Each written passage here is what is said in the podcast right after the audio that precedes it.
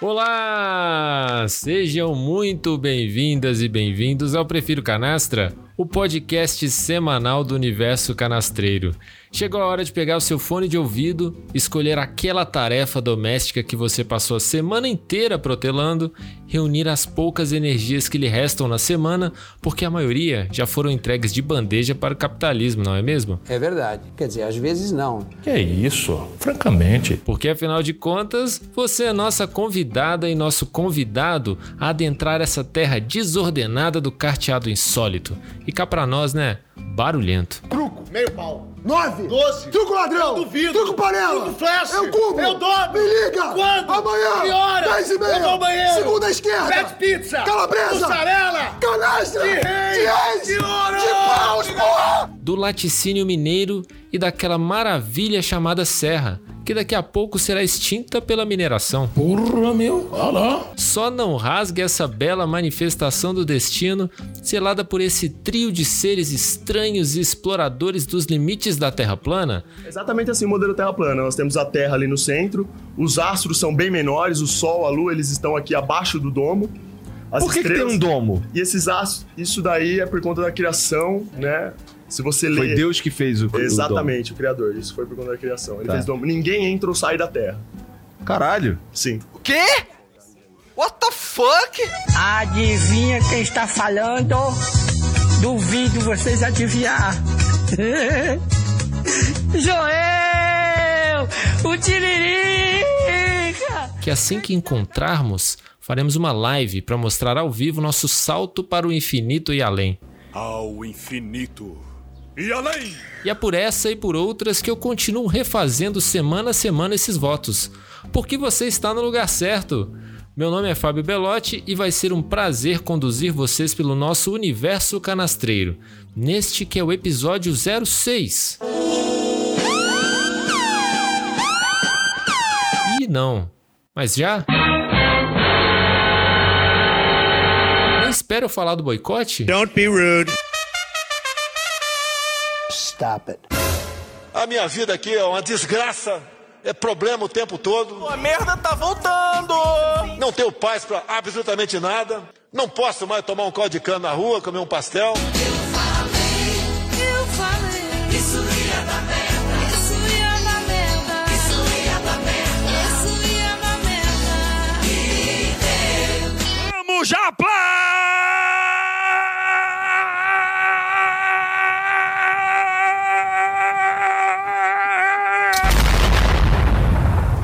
E aqui falaremos não só de queijos e daquele belo carteado ruidoso que a parentada, quando junta, é para dar briga por depois de cinco engradados de cerveja antártica. Mas falaremos principalmente sobre os dilemas da tradicional e encurralada família brasileirinha, que são tendência nessa terra sem lei dos beats e das rachadinhas, É verdade. e sempre com notícias diversas. Da Nova Zelândia, país sede do Senhor dos Anéis, lar dos hobbits, que continua um verdadeiro fenômeno na pandemia da Covid-19, até a Cordilheira dos Andes peruana, para falarmos de uma importante manutenção cultural promovida por millennials. Opa, e se é millennial, é cringe.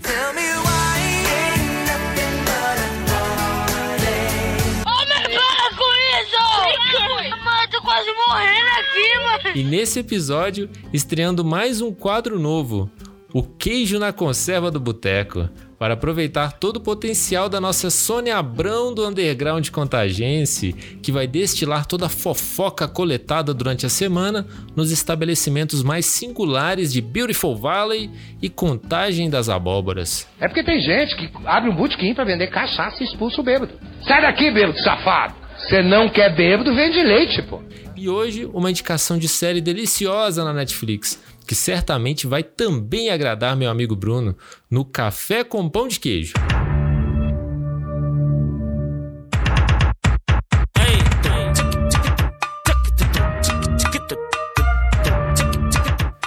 E para mais, muito mais canastrices, segue a gente aí mesmo no Spotify ou na plataforma preferida. Aproveite os outros episódios e receba aquela notificação caprichada quando o próximo sair quentinho do forno e com aquele cafezinho que hoje vamos servir com pão de queijo feito com legítimo queijo canastra. E claro, nos seguindo, você tem passe livre ao universo canastreiro para escutar mais episódios e descobrir como tudo começou lá no número zero. E nós também estamos nas redes sociais, arroba Prefiro Canastra no Twitter e no Instagram. E hoje, com o nosso trio desfalcado, porque o Marcos mais uma vez resolveu partir para um retiro espiritual, dessa vez com o alto desafio de entrar na zona neutra em Chernobyl. What the fuck, man? Eu não sou que nem os outros garotos. Eu sou diferente. Eu sou um moleque doido. O senhor tem toda a razão. Esse moleque é foda. já que sua vida encontra-se por um fio. Está realmente muito difícil viver na Alemanha sem poder usar um cartão de crédito, não é verdade? É verdade. Quer dizer, às vezes não. Parcelar seus brinquedinhos e não ousem me perguntar a natureza desses brinquedinhos.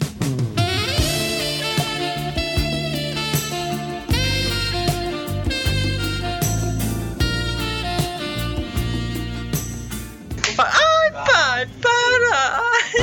Aí o resultado a gente já conhece. Volta o cão arrependido, e aí dessa vez com o que, Bruno? Sem olho, sem pálpebra, sem dedo?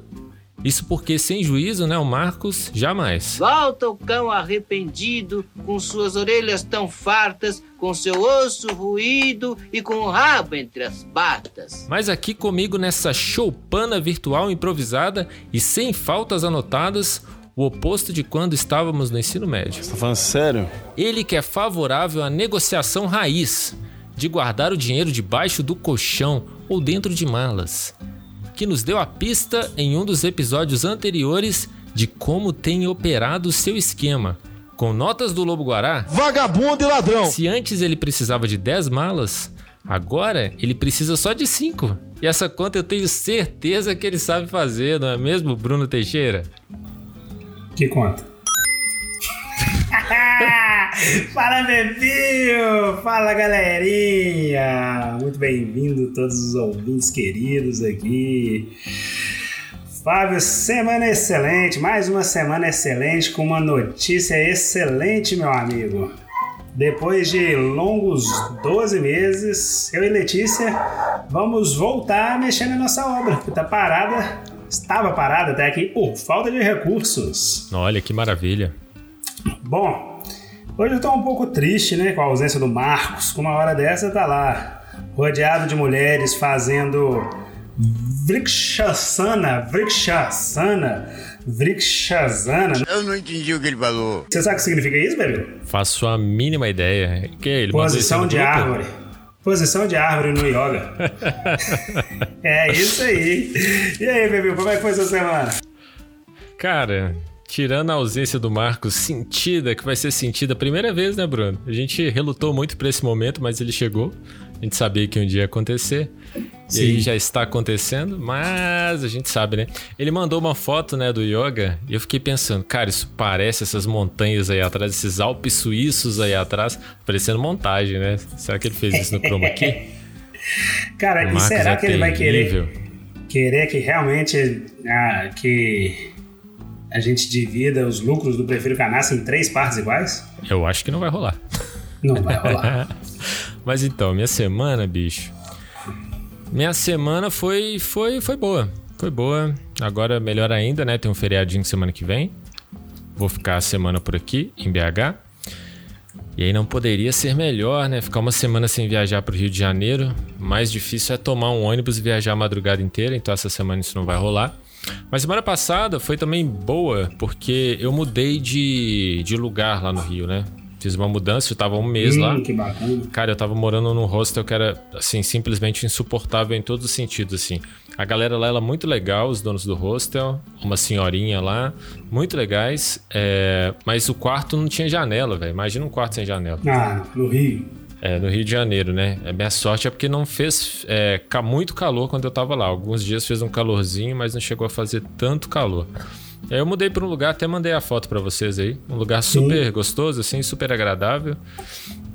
E aí, no último dia que eu tava lá, na quinta-feira, É, eu desci, cara, desci correndo assim, tava sem tomar café, porque eu tava meio atrasado. Tava ainda conhecendo o lugar, tive que deixar arrumado, né? Tirar lixo, essas coisas, pra não deixar lá no final de semana. E aí desci correndo e falei, cara, nossa, eu tô morrendo de fome, não sei o que eu vou fazer. E eu não conheço muito bem a região, né? Eu falei, ah, vou andando aqui, vou ver se eu acho um, sei lá, um boteco ou qualquer lugar pra ter- pelo menos tomar um cafezinho, né? Certo. E aí, bicho, quando eu abro o portão assim do prédio, rapaz, não é que tem lá materializado na minha frente um, um, uma- um quiosque assim de pastel? Não acreditei, cara. Eu passei direto assim, fiquei piscando assim, falei, caramba, será que é um sonho isso aqui? passei, depois passei de novo. Falei, cara, é verdade, olha aí. Pastel do Iago. Pastel do Iago também, né? Já tinha é, o tradicional caldo de cana, né? Porque se tá vendendo pastel, tem que ter caldo de cana também. Obrigatoriamente. Porra, cara, aí sentei lá, pedi meu pastelzinho, caldo de cana. O cara me serviu caldo de cana umas três vezes. Na, na última era tipo self-service, né? Você pagava cinco reais e o cara ficava enchendo seu copo. Por fim eu Você tive que tá falar. doido? Não, amigão, não quero mais não, obrigado. Mas, bicho, foi bom, viu? Não sei se é porque eu tava com fome, mas teve bom esse café aí. Mas é bom. sacanagem, viu, Fábio? A Que? forma fácil de, de colocar diabetes nos outros. Self-service Ainda de mais de caldo manhã, cana. você imagina? Caraca! Mandando três copos de caldo de cana. Pô, mas foi bom, viu? Eu Não, faço eu isso. imagino que top. Raramente eu faço isso, então dessa vez Ah, eu, é- eu, eu, eu fiz. Mas é isso aí. Essas foram as semanas, nossos off-topics aqui, Bruno. Quer colocar mais alguma coisa? Quer xingar o Marcos Não. mais uma vez? Ah, não, depois eu vou no, no- vou no privado, que aí eu posso descer a lenha. Então, meu caro Bruno, vamos às notícias, que essas semanas vamos, a gente vai fazer no formato de rápidas e curtas, já que não temos o nosso comentarista de qualquer assunto aqui. Então, vamos nessa. Nosso Coringa faltou. Faltou. Bora pra Então vinheta. Se liga que delícia, esse é o bloco de notícias.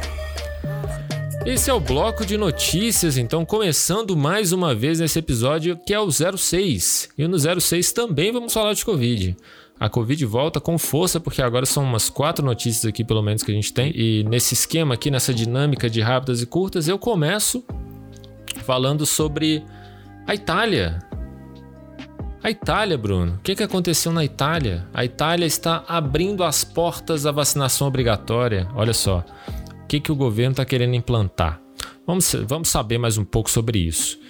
É, um certificado obrigatório de vacinação que está enfrentando um conflito, um duro, um duro conflito, na verdade, entre os políticos na Itália. É uma notícia do El País que os movimentos anti-vax de lá, ligados ao partido de extrema direita, estão fazendo uma confusão. Estão fazendo uma confusão.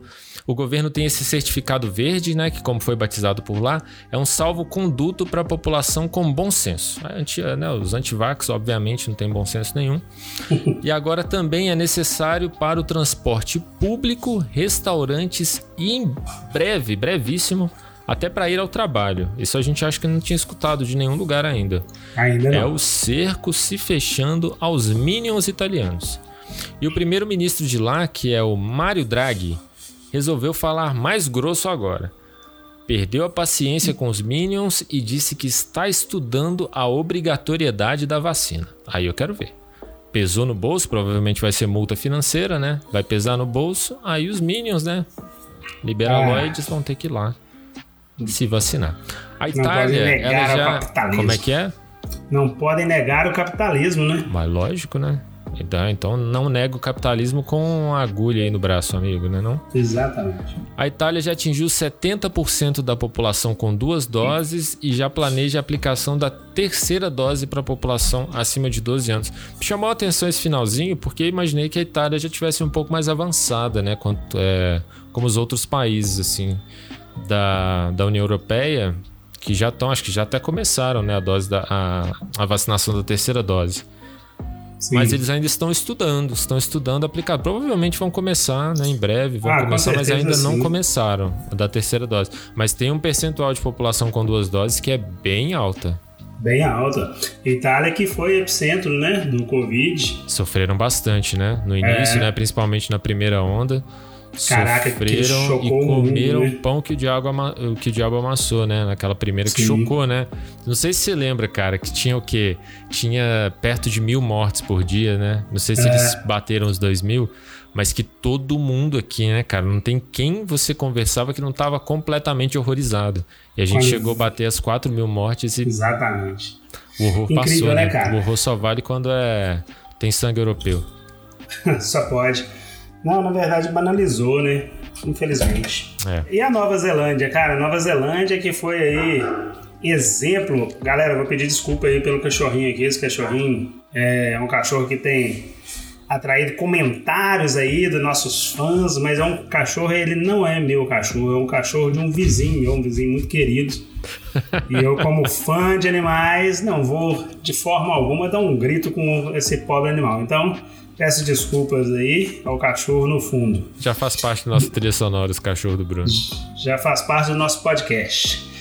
Bebeu Nova Zelândia, lembra da Nova Zelândia, país que foi exemplo, né? Foi e continua sendo exemplo aí no trato com a Covid-19. Conseguiu vacinar Pois todos é, os cara. hobbits e elfos, né, Bruno? Exatamente. É, até, lá, lá tem, tem. Será que lá tem antivax de extrema direita? Porque Ah, não cara, eu acho que todo lugar deve existir, né? Deve existir, Ah, com assim. certeza. É, no Brasil existe os Minions, aqui na América Latina existe. Claro que tem movimentos na Argentina, movimentos no Uruguai. Tem, todo lugar tem. Tem um percentual mais, mais alto, mais elevado, como nos Estados Unidos e na França. E na Itália também, na Alemanha. É, mas tem lugares que são menores, né? Eles, eles gritam menos e mais baixo. A população não escuta tanto. Então acho que acredito que a Nova Zelândia deve ser assim. Sim. E você, você tem ideia de quantas pessoas morreram na Nova Zelândia até hoje com o Covid? Cara, eu li sobre isso. Foram pouquíssimas, né? Acho que 27. Cara, 27. Ah, na pinta. Cara, essa semana é, aconteceu a primeira morte por Covid em seis meses na Nova Zelândia, né? É, a matéria que eu tenho aqui é do G1 Globo. Eles, a matéria não cita nada a respeito da variante Delta, né? Pode também ser uma coincidência. Mas enfim, a vítima era um- uma mulher de 90 anos com outras complicações também. Mas é, ela, co- com a morte dela, totalizam 27 mortes no país. Cara, impressionante, né? Impressionante. Impressionante. É um país com, se não me engano, 5 milhões de habitantes. Você tem aí 27 mortes, é muito pouco, é um controle muito bem feito. E o primeiro caso de, transmo- de transmissão comunitária aconteceu há seis meses, né? Porque a Nova Zelândia ela chegou a ter é, zero Covid, né? Sim. Aí, aí é o primeiro caso de transmissão comunitária, o primeiro novo caso de transmissão comunitária aconteceu há seis meses e desde então a Nova Zelândia decretou um duro confinamento aos seus habitantes. E até a data dessa matéria é, haviam sido confirmados um total de 782 casos na Nova Zelândia. A maioria dos casos em uma cidade chamada Auckland, acho que é isso, Auckland. Sim, Auckland. aham. É, um, Auckland. é, um, é, um, é um clube também de futebol, Auckland. Ah, é? Não sabia. É. Que é também a cidade mais populosa da Nova Zelândia. Uma coisa também que eu não sabia. Uhum. Bom, nas últimas 24 horas antes dessa matéria, se confirmaram 20 novos casos, sendo que o pico de contaminação na Nova Zelândia foram 84 casos em um dia. Então ainda está bem abaixo do pico, mas preocupante, né, para quem conseguiu chegar em, em zero Covid, zero transmissão. É, Lembrando que a, é- a régua tem que passar nos seus números, né? Não é no Sim. caso da Nova Zelândia, eu acho que fica muito discrepante se eles forem olhar, por exemplo, para outros casos no mundo, né? Porque eles são um Exatamente. diferencial assim muito radical em relação aos outros. Então, assim, eles têm que olhar para os próprios números. Se essa é uma morte que começou a chamar a atenção, tem que ligar o alerta, porque pode ser a Delta vindo aí, né? Exatamente. Bom, é, não, e, e uma curiosidade, né? é, só relembrando, porque isso foi notícia mundial, a Nova Zelândia, ela fez aí na virada de ano uma festa de ano novo, né? Réveillon, de tão controlada que a pandemia estava lá. É, Nova Zelândia junto foi exemplo no trato com Covid junto com Coreia do Sul e Noruega. É verdade, é verdade. Três países assim a se destacar todo o cuidado que tiveram, né, com com o Covid-19. É, é, Nova Zelândia eu, consegui acompanhar um pouco mais e eu vi que assim eles fecharam al- alguém em épocas, né? É mais fácil também porque eles estão isolados numa ilha, mas eles fecharam por algumas vezes, né? Os voos, mas a maioria ainda continuava permitido, cara. Eu ficava vendo, assim, né? Passageiros indo, fazendo a transição de Austrália e Nova Zelândia. Não é que eles fecharam, acho que o cuidado por parte do, Sim. do governo é que foi assim, cara, brilhante. Sim. Brilhante, no caso da Nova Com Zelândia. certeza aí, com exigência de quarentena para quem estivesse chegando, é, exames, né? Então facilita muito o, o cuidado. E lá é uma primeira-ministra, né? Lá é uma mulher no é uma poder, né? é isso? uma mulher. É, justamente. será por quê, né? É, como sempre, né? As mulheres aí mostrando todo o cuidado. O que será que está acontecendo? É, será o efeito Delta chegando também lá nos hermanos uruguaios? Um dos países que foi exemplo também, Bruno, aqui na, na América Latina, assim como a Nova Zelândia, sobretudo na pandemia. E essa é a notícia do El País, edição Uruguai. O fato que preocupou as autoridades sanitárias no Uruguai é que houve um aumento da taxa R. Saca aquela taxa R, né? Aquela taxa de Sim. reprodução das infecções por coronavírus. E que ficou acima de 1 nessa sexta, nessa última sexta-feira. E o que significa que o número de casos está ligado ao aumento. Segundo o Ministério da Hum. Saúde de lá, já era esperado o aumento porque começou no dia 31 de agosto. é, começou não, na verdade, na semana do de 31 de agosto teve um evento lá que chama Noite da Nostalgia, que é comemorado no dia 24 de agosto somente no Uruguai. Acho que, pelo que eu tava lendo, não existe essa data em qualquer outro lugar, essa comemoração. É, sabe o que é a Noite da Nostalgia, Bruno? Não, me conta, Fábio. Cara, é, uma, é tipo uma, uma festa cringe. Ela foi criada em 1974 Caraca. e é uma noite em que todos os bares, baladas e restaurantes abrem suas portas para as músicas antigas e promovem festas com os temas nostálgicos.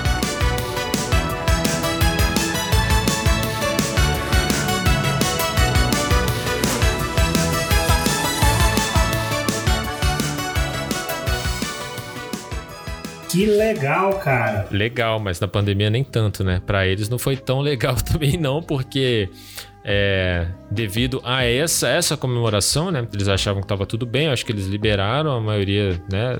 Desse movimento aí, dessa manifestação, aconteceu e aí agora eles, eles estão vendo um, um pequeno aumento, assim, né? Um pequeno aumento de casos e foi justamente por causa dessas festas que aconteceram. É, pois é, é, acontece, né? Mas diz o Ministério da Saúde que eles já estavam prevendo que isso ia Sim. dar uma subida nessa semana justamente por causa da noite da nostalgia. Falando É. da noite da nostalgia, Bruno, é, fala aí uma música da década de 90 que você escutou durante a pandemia. Você tem escutado muito durante a pandemia. Caraca, mostra, aí, Fábio. mostra aí todo o seu lado cringe. Todo meu lado cringe. É. Sim. Charlie Brown Jr. Não, cara, escutei, assisti aquela série Marginal Alado. Já assistiu, Fábio? Não, não Não é- assisti ainda não. Não é nada cultural, né? Cara, eu Claro que gostei é, tanto. cara, claro que é. Ué, Charlie Brown Jr. fez parte aí, né? Acho que da adolescência Sim. de muita gente. É, Da nossa mas geração. assim, eu não, eu não, não consegui citar. Eu escutei Raimundos, escutei Charlie Brown Jr., escutei década de 70, 70? Raulzita 70 é, né? 70, Raulzito é 80. 70, pô. É, Raulzito É. já não é mais tão cringe pra gente, não. É clássico, Sim. né? Aí acho que não, não entra muito, não. É, mas escutei aí, escutei Engenheiros da Havaí. Olha aí, olha aí. Olha aí o Bruno com toda a sua cringice. É, achei muito legal essa festa. É uma pena que é, essa festa uruguaia aí, a pandemia não, não trouxe bo- bons ventos, né? Mas muito legal É, essa. mas controlado, né? Ideia. A galera lá tem disciplina, assim. Não é uma disciplina oriental, mas eu já tive lá. Eu vi que a galera é bem disciplinada, assim, sabe? Eu tive Sim. lá bem no início da pandemia, cara. Ainda É mesmo? É, já tinha algumas pessoas usando máscara no aeroporto e tal. Lá não. Lá tava todo mundo sem máscara ainda, até porque não tava sendo muito falado ainda na, na mídia sobre pandemia. Eu me assustei quando eu vi aquele, algumas pessoas de máscara no aeroporto. Aí que eu fui Sim. procurar saber o que era. É, mas foi bem nessa época e a galera lá é bem disciplinada, cara. Dá pra ver que mesmo em festas assim, claro que tem os jovens, né, que deixam tudo um caos, mas tem uma galera mais, mais com bom senso que deve ter usado máscara, deve ter mantido distância, mesmo com festa, né? Ô, ô, bebê, mas tem uma notícia boa aqui também. BH, cara. Nossa terrinha, né? Opa! Nós somos de contagem, mas toda grande BH é nossa terrinha também, concorda? É lógico, né? Notícia do O Tempo, jornal aqui satélite, né? Cara, BH completou o calendário de vacinação de adultos, vacinando os jovens de 18 anos essa semana. Só não teve baladinha. Só não teve baladinha, ô Valadares que não fez. Valadares deu exemplo, mas BH não quis acompanhar. Poxa, podia ter te dado uma baladinha pra galera aí, né? Cara, a vacinação dos jovens foi no dia 4 de 9, sábado. Né, BH abriu essa vacinação para essa turminha aí. É, e muitos jovens, segundo o jornal, procuraram os postos para tomar a primeira dose do imunizante. A reportagem do Tempo afirma que amanhã foi marcada com muito movimento e eficiência na aplicação, ritmo acelerado, ritmo industrial, igual aquela aquela pessoa que aplicou em você, Fábio. Ele só falou com você, sente a aplicadura e puf, é desse igual, jeito aí. Igual o meme da, da aplicação da vacina no Rio Grande do Sul, né? que a galera aplica na, Não sei se sabia disso, mas minha mãe tava me falando que a galera aplica no, nas nádegas. Mas será que é verdade? Não, não meme? sei, cara, não Ah, sei. não é sei lá onde que ela viu isso. Viu, mãe? Tá escutando aí, ó. Não sei onde você viu, não, mas você me contou, né? It's all fake news. It's phony stuff. It didn't happen. Agora Aplica nas Mariusa, dona nádegas. Mariusa. Não sei se você viu esse meme, já viu esse meme? Acho que eu já mandei lá no grupo. Já, Que o cara vi, aplica já. assim, depois a mulher empurra ele da cadeira, ele cai assim, tremendo, como se estivesse colapsando no chão. Mas é isso, cara. E assim, a partir de semana que vem, BH já vai começar a vacinação dos adolescentes acima de 12 anos. Olha que notícia boa. Olha, maravilha. E também vai maravilha. começar a antecipar alguma segunda dose, com nós já citamos aqui em um, um programinha nosso aqui, é, algumas pesquisas indicavam que isso poderia ser benéfico, antecipar a segunda dose, até porque acredita-se que vai sim ter uma terceira dose aí no futuro em toda a população. Mas segunda dose de, de Pfizer, só AstraZeneca também, Bruno? Não, de Pfizer e AstraZeneca. Ah, Só a, a Coronavac que continua com os 15 dias. E a Janssen, só uma mesma, né? Só uma mesmo. Bom, Fábio, parece que tá andando, né, cara? Será que foi a CPI que fez sair tanta vacina? Agora tá chovendo vacina? Chovendo vacina, né? Tá chovendo vacina mesmo. Tanto que nesse posto que eu fui vacinar semana passada, cara, fila zero.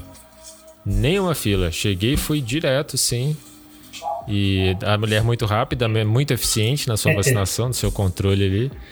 Mas é, foi muito bom, cara, ver assim como tá andando isso e como as coisas estão, né, fluindo. Então tá um fluxo legal aqui. É, meu sobrinho, por exemplo, que mora em São Paulo, vai vacinar. Meu sobrinho deve ter uns 13 anos, vai vacinar amanhã. Já vai Bacana. receber sua vacininha aí amanhã lá em São Paulo. Então a gente vê Muito que tá bom. andando, né? É, a gente começou palmas para o SUS, engatinhando. né? É, não, lógico, né? Sempre. Nossa, é, aplaudir essa galera é do todo SUS é dia, muito né? bom. Agora É. que foram descobertos, mais descobertos, né? Mas o SUS é foda, cara. Muito bom. Então é isso, né, Bruno? Vamos virar a chave então da Covid-19. Agora a gente Bora vai partir pro Afeganistão.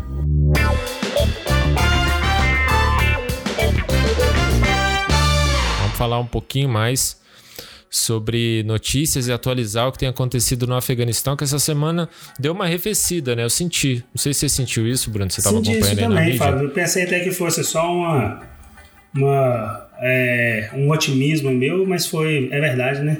É verdade, verdade. Eu entrei inclusive no, no site da Al Jazeera, assim, para buscar mais algum tipo de informação, informações mais novas. O Marcos também não mandou nada. Se o Marcos não mandou, né, porque é interesse, interesse capital dele, o Afeganistão, Sim. é, é um indício que realmente não aconteceu muita coisa por lá, ou, né, ou é, não está sendo revelado pelo Talibã. Quem cobre muita coisa a gente sabe, né? É, mas tem uma notícia aqui do G1 para a gente recapitular os acontecimentos no que diz respeito à resistência daquela única província no Afeganistão que ainda não cedeu ao Talibã. Já havíamos comentado aqui em um episódio passado, acho que foi o 05 ou 04, não sei, sobre Panjshir. Não sei se você lembra disso, Bruno. Lembro sim. Como não lembrar, né? Então, lá se encontram o, o, auto, o autoproclamado presidente interino, o Amarullah Saleh, que denunciou essa semana que o Talibã bloqueou acesso humanitário e de remédios à região e cortou a comunicação e a eletricidade. Lá também está o líder da resistência, o Ahmad Massoud, que é filho do lendário Ahmad Shah Massoud, também conhecido como Leão de Panjshir, que liderou o levante contra a União Soviética na década de 90 e foi morto pela Al-Qaeda em 2001. Um porta-voz da Frente Nacional da Resistência no Afeganistão disse que os rebeldes têm total controle de todas as entradas da região e repeliram os ataques no distrito de Shotul. Apesar do Talibã insistir na narrativa que cercou, né, cercou toda, toda a cidade e que está tomando o controle da região. Essa reportagem ainda fala sobre carcaças de blindados soviéticos que até hoje estão no Vale de Panjshir, mostrando que a galera lá, velho, é casca grossa pra caramba e não vai ser fácil tomar aquele território deles não. Então, às vezes assim, imagino que seja que seja blefe, talvez, do, do Talibã, né? Com essas narrativas que eles estão inventando, porque agora eles são os únicos, né? Que estão estabelecendo a sua comunicação. E quanto mais eles cortarem, melhor. Ainda mais porque é, um dos líderes dessa resistência, né? Que é justamente o Amirullah Saleh, que é o vice-presidente, mas que agora está tá se autoproclamando, né? O presidente em exercício por direito do Afeganistão, ele tá lá na região também, ele tá lá em Panjshir e fica tweetando de lá, né? Então, é, o Talibã tá tentando cortar as comunicações, já que eles não conseguem entrar, eles vão tentar fazer por outras vias, né? Cortar, né? É, fechar as estradas para não entrar remédio, para não entrar ali é, é, alimentos, enfim. Vão fazer umas estratégias de guerra, né? É, vamos ver quando, até quando que a galera de Panchi vai aguentar. Tomara que eles aguentem firme lá, né? Pois é, assim, é... histórico eles têm, né? Resistir a um dos piores e mais bem treinados que foi a União Soviética, né? Então, Sim. vamos Ô, ver. Fábio, e eu tenho uma notícia aqui do Afeganistão, que também é da Al Jazeera, que aí eu até prestei bastante atenção quando você disse que bem provável que o Talibã esteja blefando. Notícia que eu tenho aqui fala sobre o aeroporto de Cabul. Cabul, que é capital afegã, ela teve seu aeroporto reaberto para receber ajuda e voos civis começarão em breve, segundo o embaixador do Catar no Afeganistão. Bom, esse embaixador do Catar diz que uma equipe técnica aí, junto com autoridades do Afeganistão, conseguiram reparar a pista e reabrir o aeroporto de Cabul.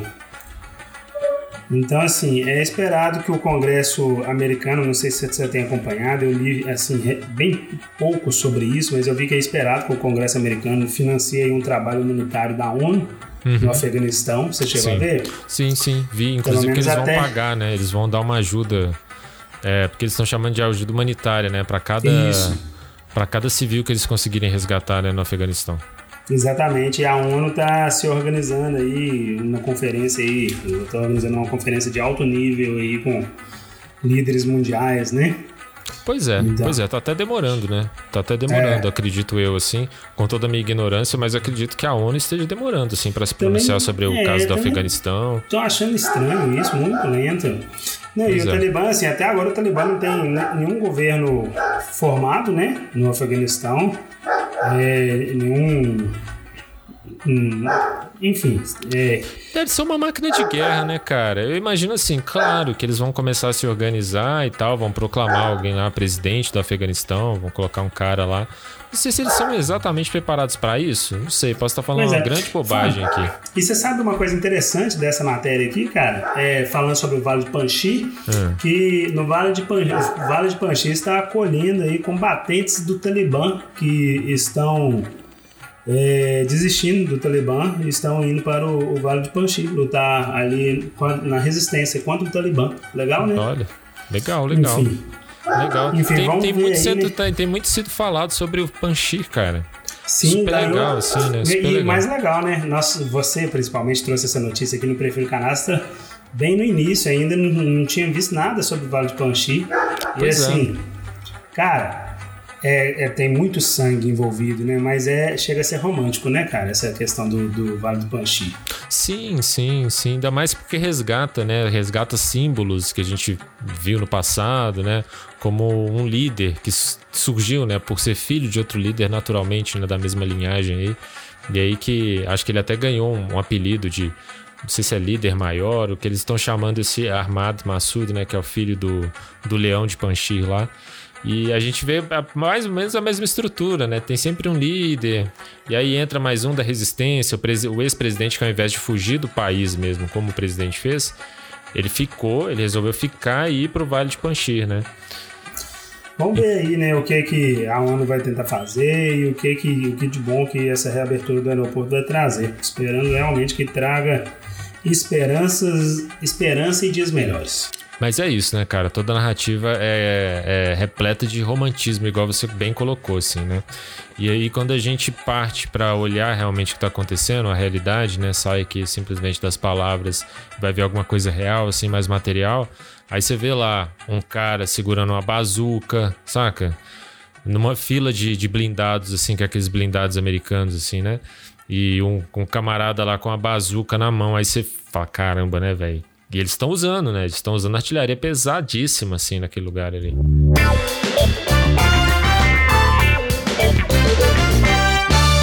Vamos virar as chaves para as curiosidades. Essa semana a gente volta então com as curiosidades, né? Aproveitando que o Marcos não tá aí. A gente tá fazendo mais rápido, então vamos falar um pouquinho né, de curiosidades. Sim. É, e a primeira aqui, Bruno, é, diz respeito a uma tradição cultural no Peru, que é o Quechua. Não sei se é Quechua ou Quechua. Ele tem acento no E, mas eu não sei se a, a aplicação é, pede que a gente fale realmente assim, se é Quechua ou Quechua. É, sabe o que é Quechua, Bruno? Vou falar Quechua Não. porque tem um acento. O que que é? O Quechua é um dos idiomas oficiais do Peru. É uma língua nativa que já tem mais de 5 mil anos, segundo o historiador. Caraca! Pois é. A matéria do El País, de novo, aqui, é o só da El País aqui. É, que fala que as gerações de filhos ou netos de imigrantes que viveram com maior estabilidade econômica ou política que seus antecessores agora podem refletir sobre suas origens. E nesse refletir sobre suas origens, o que a gente vê em muitos lugares é ao contrário do que está acontecendo lá, o apagamento.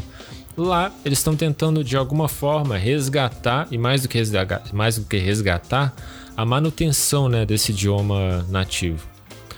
Certo. Esse idioma, olha que curioso, esse idioma começou a ser ouvido no Congresso após a posse do novo governo de Pedro Castilho. Pedro Castilho foi eleito agora, né? Tem pouquíssimo tempo, pouquíssimos dias, e tomou posse no último dia 28 de julho.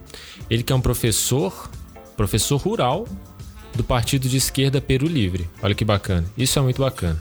Peru Livre é legal. Também é legal.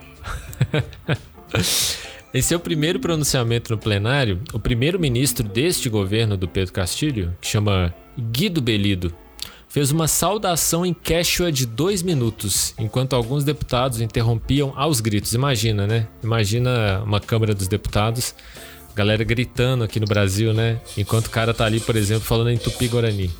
Nossa, que Tipo, se sensacional, fosse a? Sônia Guajajara, né? Sônia Guajajara foi É. eleita ou foi nomeada, né, como ministro, chefe, assim, sei lá, ministra da Casa Civil.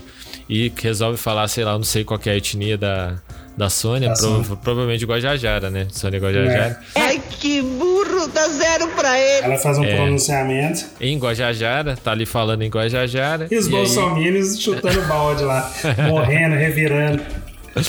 Exatamente.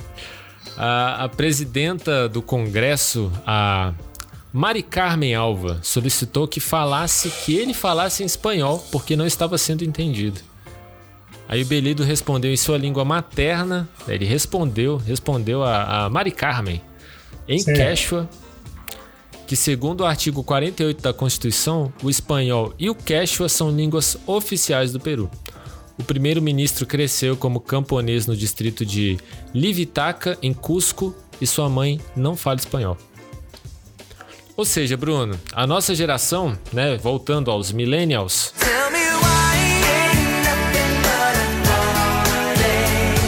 Não consegue, né?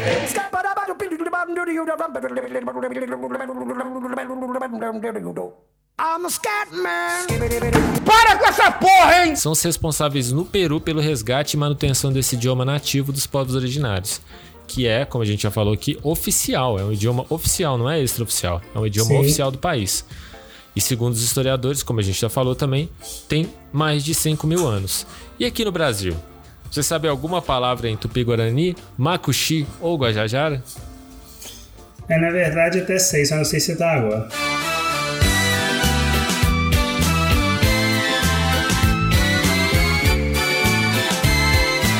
Puta merda, você é zoeiro mesmo, hein, cara? Você manja da zoeira, hein? Olha Gostou? Tá igual o Chaves. E aí, Aí, você nossa sabe língua oficial é só sabe, o português, sabe. né? Pois é. Eu sei cara. uma, que é. Aqui, aqui se fala Echaporã, né? Mas em, em Tupi-Guarani é Es- Essaporã, que significa Bela Vista. Ah, que legal.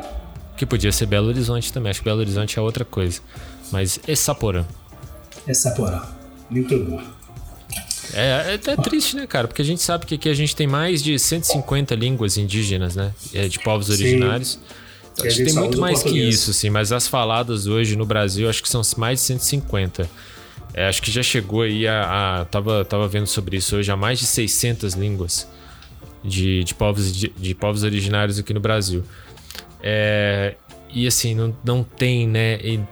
nada, nenhum material didático a não ser por próprias ONGs e instituições que Sim. trabalham com os povos originários, mas nenhum vinculados assim, né, a, a uma instituição governamental de, de educação que trabalhe de alguma forma, né, o estímulo ah, ao aprendizado dessas línguas, a manutenção desses costumes originários, nada. Sendo que, Nada. olha, muita coisa da- que a gente fala hoje, que tem assim, que já está agregada ao próprio português, é indígena, cara. Uhum. É indígena. Incrível, né? Incrível. É Não, o nosso falou país. muito bem, Fábio. É. o nosso país. As instituições aí é, públicas, né? Não usam. Uhum. Usamos só o português, infelizmente. Achei bem romântica essa história aí que você contou, viu, Fábio?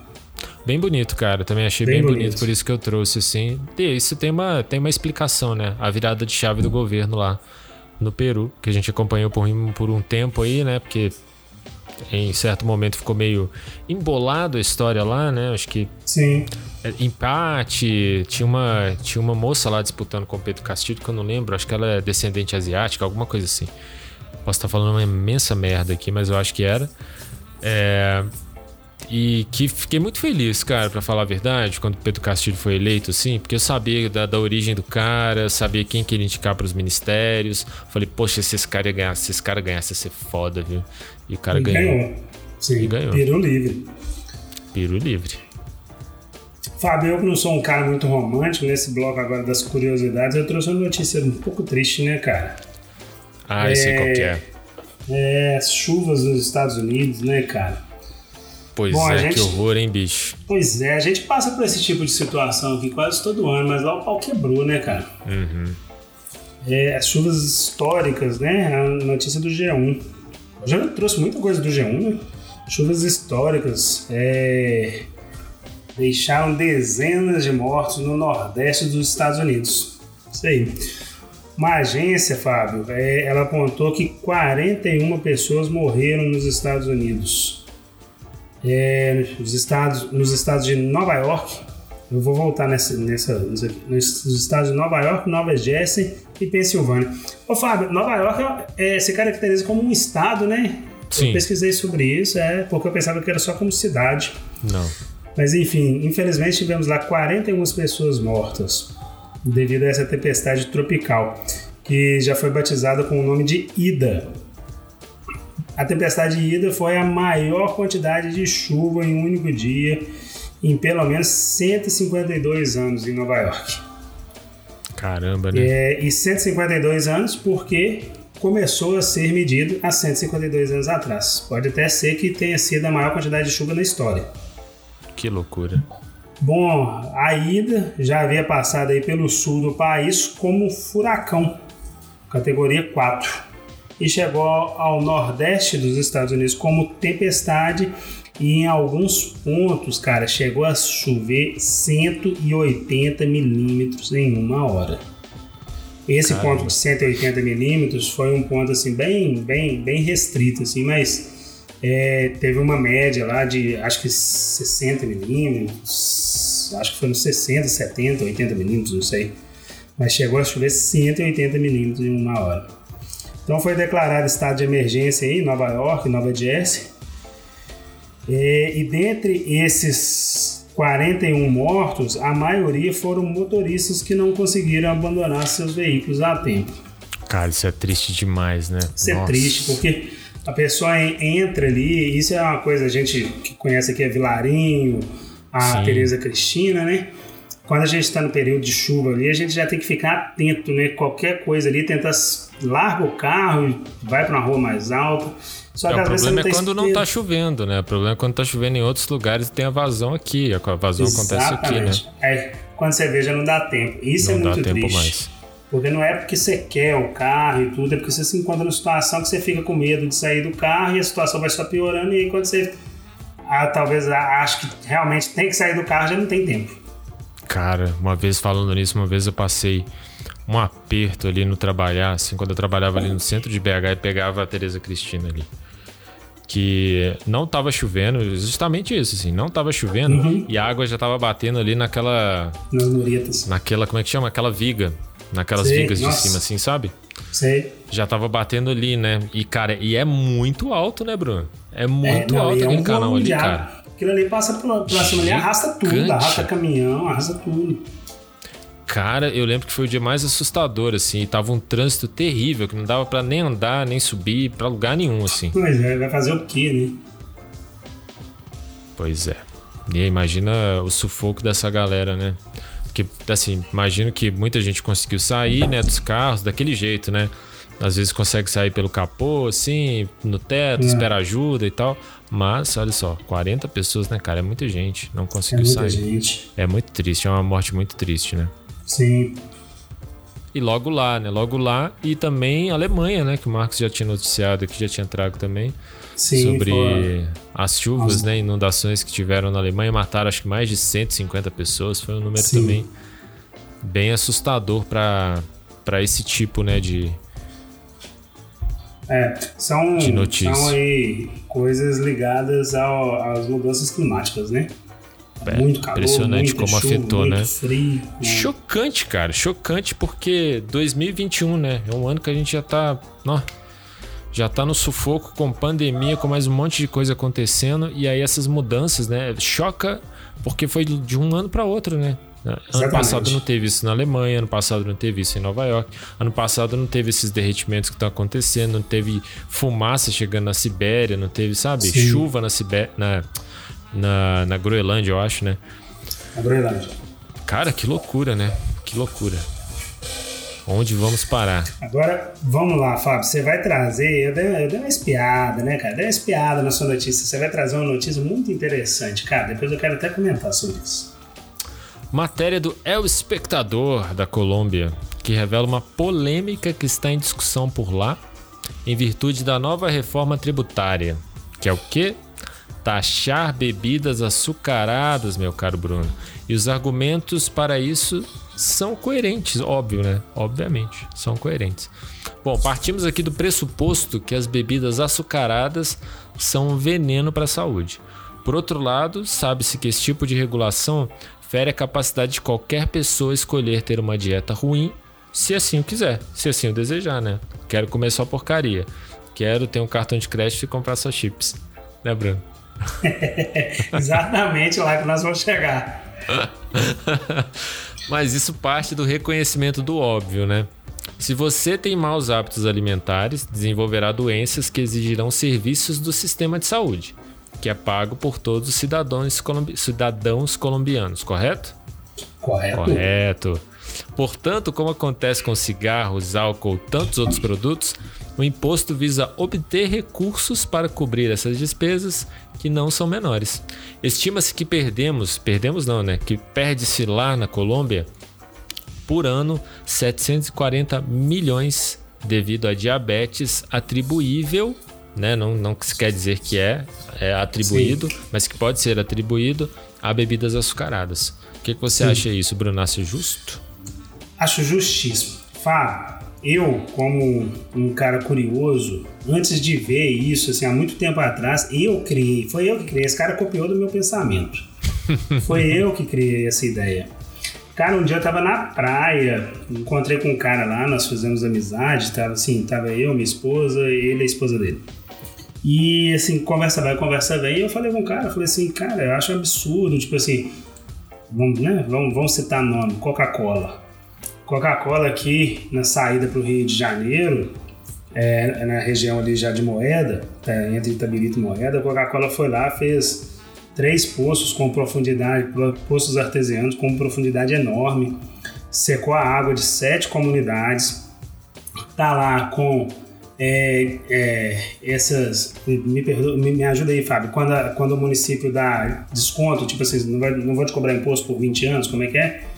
Tem Ai, subsídio. cara, não, não é subsídio, não. É, Esqueci a palavra certa. Mas enfim. Então, assim, uma empresa dessa, cara, ela tá gerando emprego? Tá. Mas é vantajoso? Ela tá ferrando com todo mundo. Aí o cara falou comigo assim, "Hum, mas você não bebe Coca-Cola? Eu falei, eu bebo, eu bebo muito. É por isso que eu quero que coloque a garrafa de Coca-Cola a 100 reais pra eu não poder beber. Porque é assim, cara, infelizmente. É difícil de, de você se libertar disso. Você é vai passar difícil. no crédito, Bruno. Aí você vai ter É. cartão pra comprar Coca-Cola e vai parcelar. Vou comprar, vou comprar só uma por mês. Então, assim, é difícil de você criar uma consciência alimentar. Você pensa, no Brasil, cara, como é que. Galera, não tem estudo, você vai criar uma consciência alimentar, uma educação alimentar? Só pelo bolso, só pelo bolso. Só pelo bolso. E aí, Fábio, agora eu vou te dar uma cutucada. Sim, eu sei, eu sei como é que vai vir essa cutucada. Vai. Paulo Guedes queria criar isso no Brasil. Ele até taxou como é, Ah, imposto era sobre coisa. pecado. Paulo Guedes, mentiroso! Tá enganando a rapaziada, Paulo Guedes. Hum. Ah, nossa, sério, velho. Cara, mas, é- ô, ô Fábio, olha pra você ver, eu, eu comentei isso com a Letícia, por isso que eu achei, quando eu vi essa notícia, eu só achei muito interessante. Na época eu comentei isso com a Letícia. A única coisa que eu achava de bom da- da- das propostas dele era essa. O Bolsonaro falou com ele que não queria que ele criasse isso. Falou com ele que a- a- o Bolsonaro disse que o brasileiro já sofre tanto, pra que fazer isso com o brasileiro? É, coitado mesmo, né? Bicho, Mas aí que, é melhor- que, que, que coisa mais curiosa isso aí, Bruno, porque. Paulo Guedes, que é liberal, cara. Pois é, ele queria criar imposto. Depois você procura aí, imposto do pecado no, no Google. Era sobre bebida alcoólica, cigarro e acho que bebida açucarada também. Será que tinha bebida açucarada? Será? né? Depois a gente Que tem que correr atrás. Mas enfim. É, porque álcool e cigarro, ok. Os caras são hipócritas mesmo, né? Ele deve fazer as duas coisas. Ele deve fumar e beber pra caramba, né? Esse é o fato, essa é a verdade. Eu não escondo. Mas, obviamente, posto Piranga, né, velho? Hum. Compra, compra Uhum. só lá fora. Não compra nada Exatamente. aqui, aliás. É, todos hipócritas pra caramba, né? Agora, bebida açucarada, Bruno, sou completamente bom, a favor, velho. Completamente a favor. Né? Inclusive, qualquer bebida, inclusive suco, esses sucos de caixinha, né? Que tem é, é, tanto açúcar quanto um refrigerante, Uhum. às vezes, né? É, e que faz mal pra caramba. Fora tudo isso que você já citou aí sobre a indústria, né? Exatamente. Do que eles fazem também esse desastre do meio ambiente, né? A gente fica aqui, os cornos aqui pagando Exatamente. água cara, pagando conta de luz cara, é, pra ir uma Coca-Cola da vida tirar a água do lugar Tira inteiro. água, coloca assim, açúcar né? e te devolve ela cara. E devolve cara ainda por cima pra você beber e É. acabar com a sua saúde, né? É assim que funciona. Eu vi um documentário, podia até ser uma das indicações, né? Se eu tivesse feito o link mais cedo, é, eu tinha feito aqui na seção de indicações que chama Açúcar. O documentário Certo. chama Açúcar. Documentário excelente que eu vi no Festival do Rio em 2017, eu acho. É, em que ele trata de temas assim, muito sensíveis a isso. Assim. É um experimento que um australiano fez. O australiano é o documentarista, Sim. no caso, então ele é o diretor do documentário. E ele faz um experimento com o próprio corpo de. Durante um mês, ele consome é, produtos que têm açúcar, mas que a gente Certo. acha que é saudável. Ele fica um mês Denominho. consumindo esse tipo de produto, assim. Que é Yakult. barra de cereal, iogurte, é, outras coisas que a gente Certo. acha que não tem açúcar, né? A gente, ah, não, isso aqui é saudável, isso aqui é saudável, isso tá tudo bem consumir. Mas aí ele te prova o contrário, assim. Ele passa um, é, um mês inteiro é, consumindo só Sim. isso, mas aí é só isso mesmo. Cara, ele chega no final do experimento, sei lá, com 6 quilos a mais. E aí, depois ele faz o inverso. Ele começa a consumir, é, tirar todo açúcar, tira, assim, acaba com o açúcar da sua dieta. Ele tem crises de, abs- de abstinência, Uhum. porque é uma droga, a gente sabe. Ele sofre uma, uma- um tanto de coisa durante esse experimento da, da ausência do açúcar. É, e começa a fazer umas atividades físicas também. Ele perde até mais do que 6 É. quilos que ele ganhou. Mas o mais impressionante desse documentário é quando ele vai numa região dos Estados Unidos em que tem um refrigerante específico lá da Pepsi, cara. Que o refrigerante, Bruno, tem tanto açúcar, mas tanto açúcar, que ele é, estragou os dentes de toda uma geração Caraca, de eu não pessoas. sabia disso, não. Que as pessoas não têm nem dinheiro para pagar tra- tratamento dentário, então tem muita gente jovem, assim, né? Jovem que eu Uhum. falo 18 anos, cara. 18, 20 anos, jovens, às vezes 15, às vezes menos, cheio de cárie no dente, com os dentes todos podres por causa do consumo excessivo desse refrigerante. Porque a gente sabe que é Sim. açúcar, açúcar vicia. E esse refrigerante ele tem uma taxa, ele tem mais açúcar do que a própria Entendi. Pepsi. Impressionante, cara. Então vamos lá, vamos pro nosso próximo quadro, Bruno. Do Rabstack, essa é conserva de queijo no boteco. É, essa conversa é de queijo no boteco. É o nosso novo quadro, Bruno. Você imaginou? Chegar no botequinho, você vê aquele pote maravilhoso. De um lado tem as bolinhas de mussarela, embebidas Hum. ali no, num delicioso vinagre. É vinagre mesmo, né? Deve ser. Hum, e do outro cheguei a lado. encher a boca d'água. É, do outro lado também um outro pote igualzinho, mas cheio de ovo Hum. de codorna. Não é isso? É, isso. Aí parece também mussarela. Você fica na dúvida, né? É, acho que é mussarela mesmo. Agora, e o capetinha? É capetinha? Não, não é capetinha, não tem o nome certo. É sacanagem. Não, sacanagem é com salame, acho que é capetinha mesmo. É o que tem o quadradinho de salame junto com o quadradinho de mussarela. Ô, Hum. beleza. Bom, né? Muito e bom. comida de boteco é bom demais. E o que, que é esse quadro, Fábio? Eu posso falar ou você fala? Ué, você fala, você que Ah, manda. deixa comigo. É quadro da fofoca. Pronto. Explicação melhor não tem. Esse é o quadro da fofoca. É o quadro que a gente vai trazer aqui. Uma fofoca que bombou na semana, às vezes que nem bombou. Mas que a gente tem que trazer, né? A galera tem que saber, não pode passar batido, não. E não é qualquer fofoca, né, Bruno? É Não aquela é fofoca qualquer que surge naquele estabelecimento. Naquele estabelecimento sujo, mas que a gente gosta. Exatamente. E assim, a gente não ao boteco, mas no salão de cortar cabelo masculino também acontece, viu, mulherada? Ah, os homens costumam falar que o salão feminino é lugar de, de fofoca. Ó, onde houver dois homens numa mesa de boteco ou dentro de um salão de cortar cabelo, a fofoca tá rolando solta. É, o problema do salão de, de cabeleireiro é que não tem bebida, né? Não tem álcool. É, é, é porque com álcool a galera se solta, né? É claro, aí tá- os, os papos ficam contidos, né, no salão de cabeleireiro, é só novela. Fábio, tem uma coisa que é, é, é- ela é normal. É normal entre nós, entre a nossa sociedade, acontece o tempo todo, mas a gente ainda tem muita resistência quanto a isso. Então, quando acontece, a gente ainda fica, ops, ali aconteceu, hein? Você tá sabendo? Você tá sabendo? E essa semana teve, teve entre os famosos, é chifre! É chifre, meu brother! Teve até notícia aí pra todo lado. Olha só essa notícia do Correio do Brasil. Olha só, entre chifres e rachadinhas. Ei, amor. Amanhã você vai inventar outro racha pra vir me ver? Bolsonaro se desgasta junto com seu eleitor. Você ficou sabendo o que, que aconteceu, Fábio? Cara, Me conta aí. Nas investigações das rachadinhas, um ex-funcionário da família Bolsonaro revelou, além do esquema criminoso de rachadinha, uma traição com um bombeiro que teria levado ao término o segundo casamento Bolsonaro.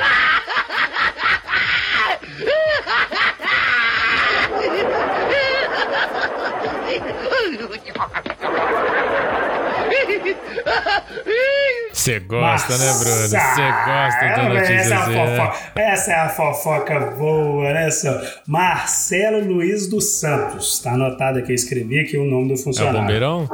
Não, esse é o funcionário. Ah, Cara, ele revelou que devolveu 80% do seu salário quando era assessor, aquilo que a gente já conversou, né? Só que no caso Aham. dele, ele é assessor do Flávio Bolsonaro, não é do Carluxo, não. A família toda tá envolvida nisso aí.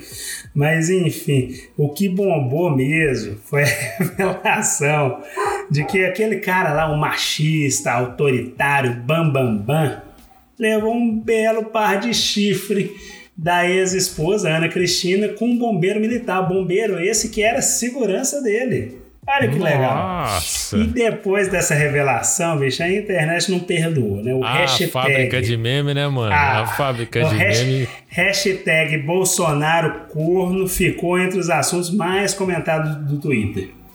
O Fábio Porchat, até o Fábio Porchat entrou e falou: agora entendi porque os minions, porque os minions são, são gado. É isso Tá aí, cara. Essa conversinha rolou no boteco essa semana, viu? Todo mundo falando do chifre do Bolsonaro. E aí, até o presidente tem chifre, por que, eu não posso ter? É, é isso, É isso aí. aí, cara. É assim que ele toca o berrante e chama a galera, né? Agora tá explicado porque que todo mundo cola nele sem pensar, né? São Sem os pensar. iguais, né? São os iguais. Sendo não mineiro, toma café com pão de queijo. Esse é o Café com Pão de Queijo. É aquele quadro, Bruno, da indicação cultural. Não é isso? Opa, isso Não é é bom. verdade? É o único momento bom desse programa. A única coisa A que gente presta. até já fez esse programa. né? Na verdade, todos os programas a gente faz de uma forma mais comedida, de uma forma mais discreta, porque sempre aparece como referências. Mas esse quadro aqui, ele foi feito especialmente para isso, para a gente falar e falar mais um tempinho aqui sobre essa indicação. E dessa vez, Bruno, eu acho que é, lembrando ali do, do pastel do Iago, que eu falei ali na, no off-topic no início, lembra? Do pastel do Iago? Então, isso me, me fez lembrar de uma série, cara, que eu assisti na Netflix já tem um tempo e que essa semana foi motivo de uma conversa ali no, no meu trabalho, lá no Rio de Janeiro. A gente tava numa prosa legal, assim, sobre comidas de rua. Street food. Na Netflix tem um. A gente tava falando exatamente sobre esse- essa série da Netflix que chama Street Food.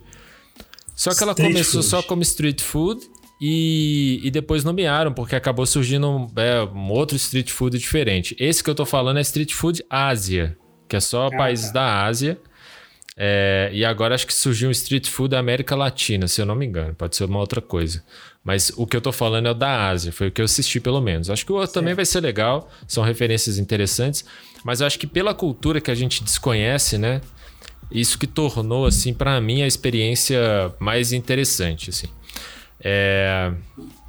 Porque lá, né, tá- que eu contei aqui do pastel do Iago, que eu fui lá, e é sempre uma ótima experiência quando a gente pode comer, assim, uma, uma comida gostosa na rua.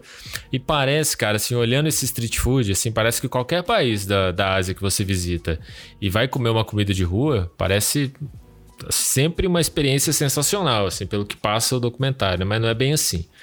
É...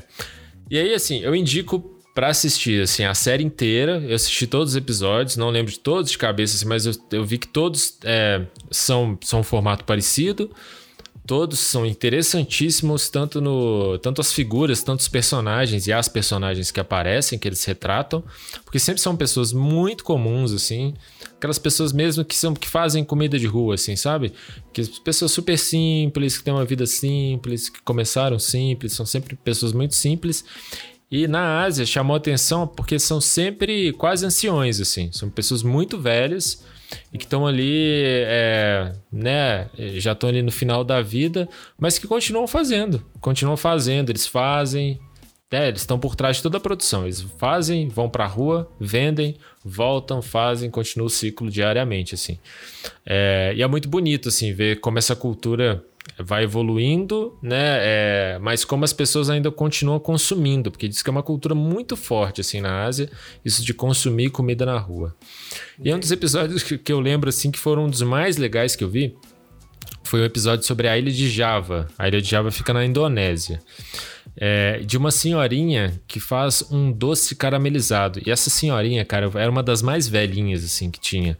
Ela Bem assim, já bem. é, com mobilidade já comprometida, sabe? Que ela é corcundinha assim, com a difícil locomoção, tanto ela quanto o, o marido, que aparecem no documentário. Você já vê que os filhos que ela cita e que aparecem, que ajudam, é, também já são mais velhos. E aí tem uma filha em particular que ajuda na locomoção, assim, né? Ela faz, ela acorda bem de madrugada junto com o marido, começa a produção, faz tudo que tem que fazer, né? Antes de ir, porque tem que ir já com as coisas meio preparadas.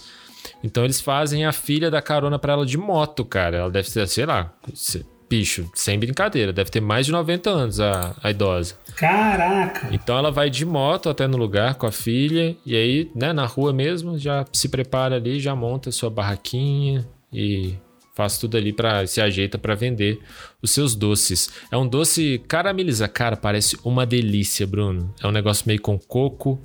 É, chama Jajan Passar ou Jajan Passar, um negócio assim.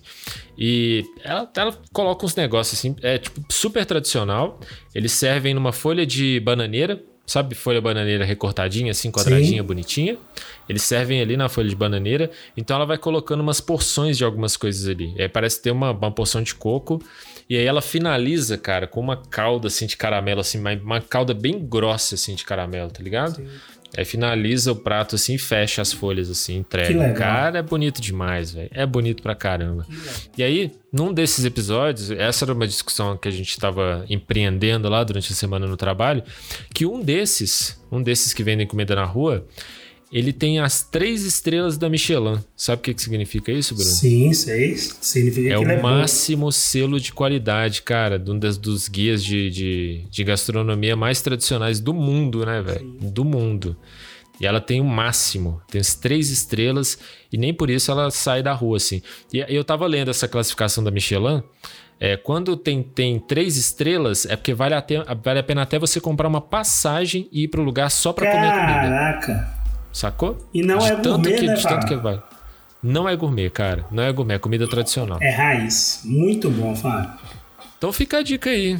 É, street Food, Ásia. Tem a América Latina também.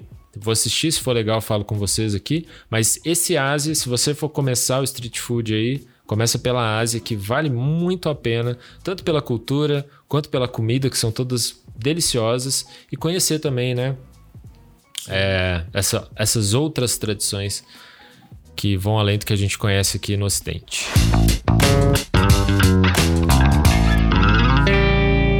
Então é isso. É isso, Bruno. Vamos falar aí então da ouvidoria do queijo. Fala aí pra gente o que que é essa ouvidoria do queijo, o que, que a gente vai ouvir. Ouvidoria do queijo. Ouvidoria do queijo é aquele episódio aí que nós vamos destinar apenas a ler as cartinhas, os recadinhos. Então, se você quer participar da ouvidoria do queijo, é vai ser muito bom para nós. Mande um recadinho, mande uma pergunta, uma sugestão, uma crítica, um elogio. E aí a gente vai de- destinar um episódio inteiro a isso, a ler É as cartinhas dos nossos queridos, dos queridos ouvintes. Exatamente isso, Bruno. Posso falar o canal de contato da ouvidoria do Adivinhou meu pensamento? Fala aí, qual que é? então lá vai. Prefiro canastra@gmail.com. E as redes sociais, Bruno? A emenda tudo aí. Instagram é arroba Prefiro Canastra, também no Twitter, arroba Prefiro Canastra. E temos também um site, prefirocanastra.wordpress.com. É isso aí. Se você quiser fazer contato com a gente. E a gente sabe que podcast hoje em dia vale muito boca a boca, galera. Se vocês estão curtindo, a gente já tá aí no nosso sétimo episódio, né? Contando com, com o zero, contando Com com, as zero, zero. origens. É, a gente sabe que podcast funciona no boca a boca. Então, se você gostou, se você tá curtindo aqui, passar esse tempo com a gente, escutar a gente semanalmente, porque a gente não falhou em nenhuma semana ainda. É, dá essa moral, dessa força. Indica aí pro seu amigo, pra sua amiga, pra sua mãe. Então, fechamos com aquela pergunta chave, aquela pergunta que define tudo, pergunta definidora. Essa o Bruno vai ter dificuldade, já tô aqui é, me antecipando a essa dificuldade do Bruno. É, Bruno, Serra do Espinhaço ou Serra da Canastra? Prefiro Canastra. Ah, aí sim. Aplausos. Arrasou, bonita. Puta que pariu. E se o Brasil sobreviver ao 7 de setembro apocalíptico, eu sou o Fábio Belotti. Eu sou o Bruno Teixeira. E eu sou o Eu Marcos sou o Alves. Marcos Alves. E todos nós preferimos canastra. Um abraço e até a próxima. I'm a Scatman.